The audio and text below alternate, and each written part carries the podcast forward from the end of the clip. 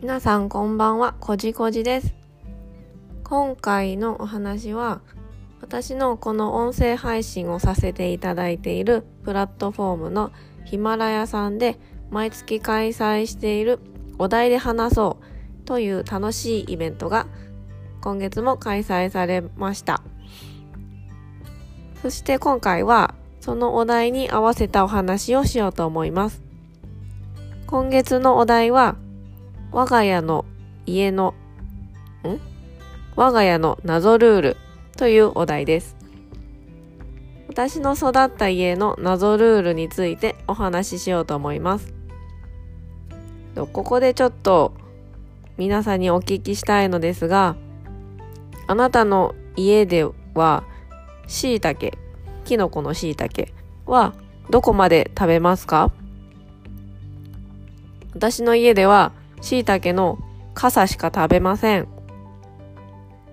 私にとっては当たり前だったので知らなかったのですが、軸の部分も食べるそうですね。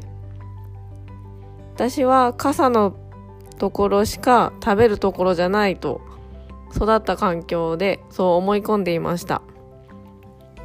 大学生のある日、友人たちとみんなで鍋をしたことがあって、食材を切ってたんです。で、椎茸を切ってて、傘の部分だけにして、軸と石突きを生ゴミに捨てたんです。そしたら友人が、え、そこ食べる？って言って、ゴミから取り出したんですよね。私はびっくりしたのですが、まあ家によっていろいろあるよねっていう風にその時は捉えました。で、父に、この、父にこの話をしたら、軸は食べ、食べない、普通は食べない、みたいなことを言っていましたし、母もそんな感じの反応でした。ですが、もっと大人になってから、大体の家は軸の部分も食べているっていうことを知り、あ、うちだけだったんだって思いました。そして椎茸について調べてみました。椎茸は傘、軸、石突きと分けられ、傘は椎茸の風味が一番強い部分。軸は傘の下に伸びている棒の部分。ここは縦に繊維が入っていて、ここも食べられる。そして石突きは原木と接していた黒く硬い部分。ここはとても硬く食べるには適していない。